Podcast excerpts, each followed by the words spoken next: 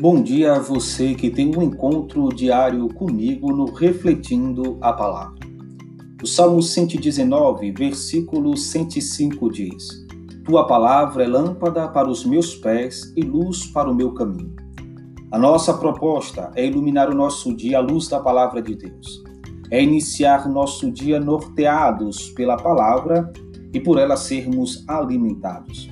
Seja bem-vindo. Eu sou o Padre Mário Araújo e no Refletir na Palavra de hoje, 2 de abril de 2020, quinta-feira, o Evangelho de São João, capítulo 8, versículos de 51 a 59.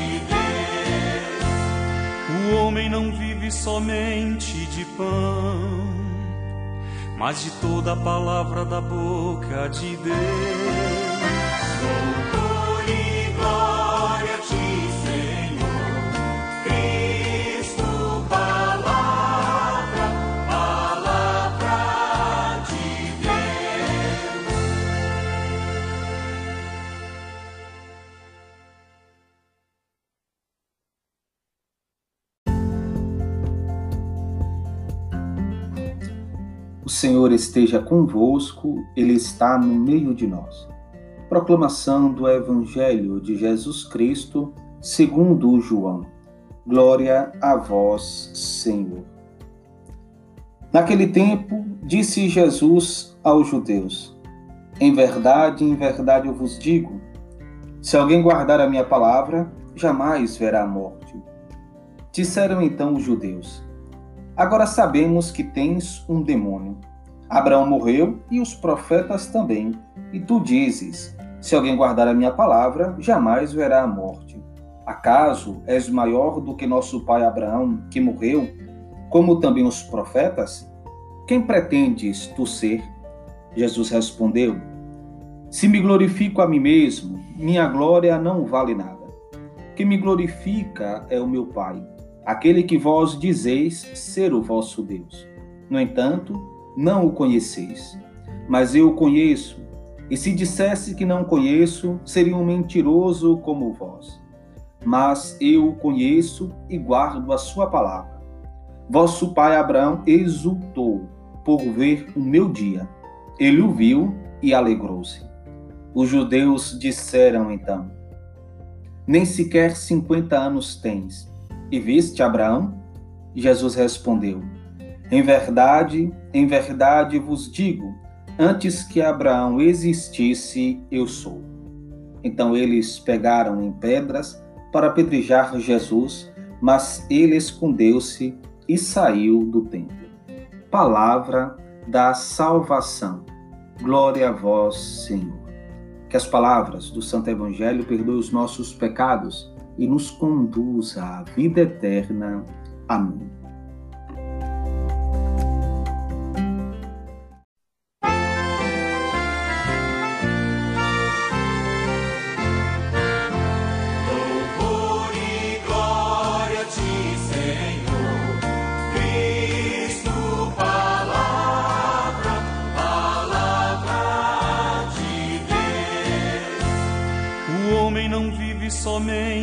De pão, mas de toda a palavra da boca de Deus.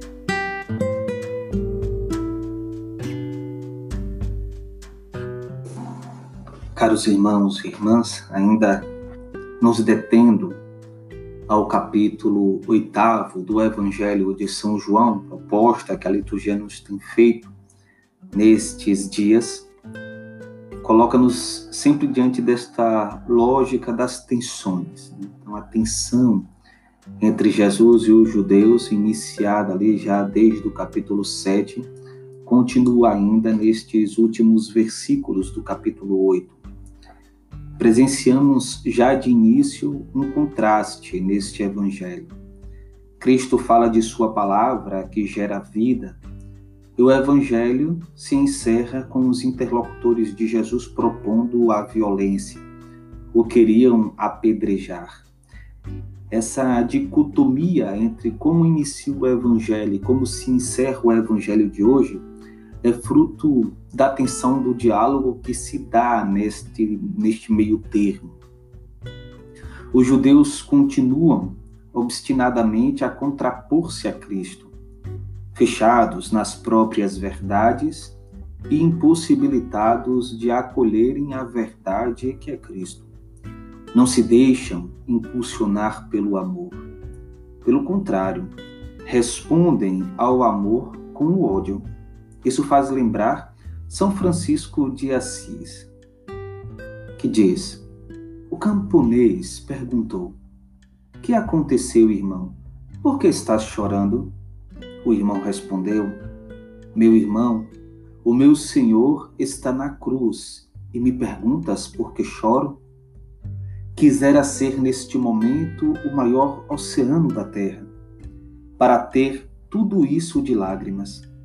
Quisera que se abrissem, ao mesmo tempo, todas as comportas do mundo e se soltassem em cataratas e os dilúvios para me emprestarem mais lágrimas.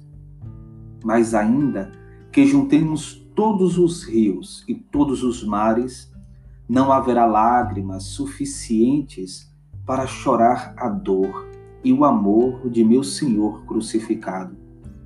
Quisera ter asas invencíveis de uma águia para atravessar as cordilheiras e gritar sobre as cidades: O amor não é amado. O amor não é amado.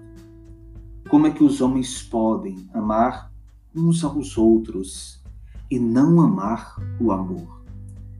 Então, nós, caros irmãos e irmãs, vislumbramos isto aqui, esta resistência dos judeus em acolher a pessoa de Cristo, ele que sempre caminhou no meio de nós fazendo bem. A grande acusação contra Jesus é esta: as obras que ele realiza, as obras de amor, o movimento de misericórdia, a apresentação da verdade e o que recebe ele em troca, a rejeição alimentada pelo orgulho, pelo fechamento dos corações endurecidos. Havia a acusação deles: és endemoniado. É a clara manifestação da falta de argumentações para manter um debate com Cristo tendo a verdade como critério basilar. Eles apelam para a história de Abraão para minimizarem a autoridade de Jesus. Segue aqui o que é sempre perceptível no Evangelho de São João. João, de forma irônica, busca colocar nos lábios dos opositores de Jesus verdades sobre ele. És porventura maior que Abraão? Sim, Cristo verdadeiramente é maior que Abraão. Abraão exultou por ver o dia de Cristo e ele viu. As promessas feitas a Abraão, promessas estas que ele verdadeiramente acreditou, se realizam definitivamente na pessoa de Jesus Cristo. Abraão olha para o dia de Jesus com esperança. Em verdade, vos digo, antes que Abraão existisse, eu sou. Cristo é Deus. Existe desde sempre e para sempre. Assim nos fala São João no seu prólogo. No princípio era o Verbo, o Verbo estava com Deus e o Verbo era Deus. Ele estava desde o início junto de Deus. Tudo foi feito por ele e sem ele nada foi feito. Cristo é o mesmo, ontem, hoje e sempre, princípio e fim de todas as coisas, por quem todas as coisas foram feitas. Ele é a eternidade. Ele é sempre e para sempre. Caros irmãos e irmãs, estas verdades de nossa fé, ditas no Evangelho de hoje, serve para nós como um alento, mas também como uma exortação a uma clara atenção. Nós podemos, é bem verdade, alimentarmos-nos diariamente de uma profunda resistência à pessoa de Jesus Cristo. Nós sempre vivemos em profundas tensões, que na teologia católica é chamada de aporia. Podemos viver a experiência da aporia escatológica, aquele já e ainda não. A experiência de já possuir o reino, mas não em plenitude, de sermos capazes de entrar na intimidade de Deus, mas ainda não plenamente. Mas também vivemos outras tensões. Vivemos a tensão com a verdade, vivemos a tensão com a humanidade, vivemos este, esta profunda tensão entre o que nós devemos fazer e o que nós verdadeiramente conseguimos fazer. São Paulo nos diz: não faço o bem que quero, mas acabo fazendo o mal que não quero. É um movimento tensionado de nossas vontades. Existe sempre em nós esta luta constante, esta luta diária, para minimizarmos estas tensões, para que de fato a nossa vontade ela possa convergir à vontade de Cristo.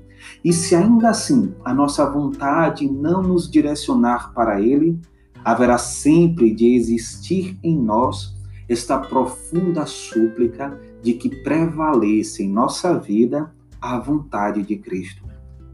Peçamos, pois, caros irmãos e irmãs, que diferentemente dos judeus que tinham a Deus como seu Senhor e Salvador, e Cristo os acusa, dizendo que isto não é uma verdade, porque se isto fosse uma verdade, eles contemplariam claramente Deus na fisionomia de Cristo, Deus encarnado, acolhendo ele como um enviado do Pai.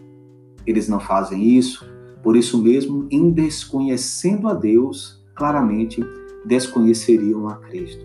Peçamos ao Senhor como nos pede, ou melhor, como nos exorta São Paulo, que nós queremos crescer no conhecimento de Cristo Jesus. Que nós busquemos desejar crescer neste conhecimento, nesta intimidade que precisa ser alimentada diariamente esta intimidade que nos impulsiona sempre mais à pessoa de Jesus Cristo, que gera em nós este necessário equilíbrio, esta ordem, que por vezes é desfeita pelas tensões diárias. O caos que estas tensões realizam em nós todos os dias, só Jesus no equilíbrio de sua presença, na força de sua vontade, no seu poder transformador, ter esta capacidade de adentrar no caos de nossas tensões para estabelecer a calmaria, fruto evidente de sua presença em cada um de nós. Eu gostaria, caros irmãos e irmãs, de encerrar esta nossa reflexão de hoje atentando para um comentário de um grande santo da igreja, São Gregório Magno, doutor da igreja, sobre a expressão que mais uma vez Jesus retoma no dia de hoje: Eu sou. Antes que Abraão existisse, eu sou. E diz assim São Gregório: Abraão, vosso pai, exultou pensando em ver o meu dia, viu e ficou feliz. Abraão viu o dia do Senhor quando recebeu em sua casa os três anjos que representam a santidade, três hóspedes a quem se dirigiu como se fossem um só. Mas o espírito, terra a terra dos ouvintes do Senhor, não eleva o olhar acima da carne. E eles dizem: Ainda não tens 50 anos e viste Abraão? Então nosso redentor desvia suavemente o seu olhar do corpo de carne para o elevar à contemplação da sua divindade, declarando: Em verdade, em verdade vos digo, antes de Abraão existir, eu sou. Antes indica o passado e eu sou o presente. Uma vez que a sua divindade não tem passado nem futuro, mas existe desde sempre, o Senhor não diz: Antes de Abraão eu era, mas sim, antes de Abraão existir, eu sou. Foi por isso que Deus declarou a Moisés: Eu sou aquele que sou. Assim dirás aos filhos de Israel: Eu sou, enviou-me a vós. Abraão teve um antes e um depois. Veio a este mundo e deixou, levado pelo decurso da sua vida. Mas é próprio da verdade de existir sempre, pois nem começa num primeiro tempo, nem termina num tempo seguinte. Mas estes descrentes, que não conseguiam suportar as suas palavras de vida eterna, foram recolher pedras para lapidar aquele que não conseguiam compreender. Jesus escondeu-se e saiu do templo. É espantoso que o Senhor tenha escapado aos seus perseguidores, escondendo-se, embora pudesse exercer o poder da sua divindade. Então por que se escondeu?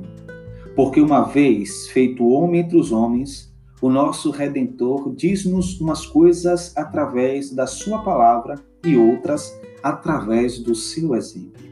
E pelo seu exemplo, que nos diz ele, senão para fugirmos humildemente da cólera dos orgulhosos, mesmo quando podemos oferecer resistência? Por isso, que ninguém proteste ao ouvir afrontas, que ninguém pague o insulto com o insulto pois é mais glorioso evitar uma injúria calando-se, como fez Deus, que tentar ganhar a discussão respondendo. A verdade silencia quando indagada. Isso nos faz recordar a experiência do encontro de Jesus com Pilatos, quando este pergunta a Jesus o que é a verdade e ele simplesmente silencia. O silêncio de Deus é a resposta mais eloquente. Por isso, caros irmãos e irmãs, diante das afrontas, diante das adversidades, diante das forças contrárias à nossa fé e à nossa esperança, a maior defesa que nós podemos ofertar é o nosso testemunho, o nosso autêntico testemunho. Que Cristo Jesus nos abençoe nos ilumine hoje e sempre com a luz da Sua palavra.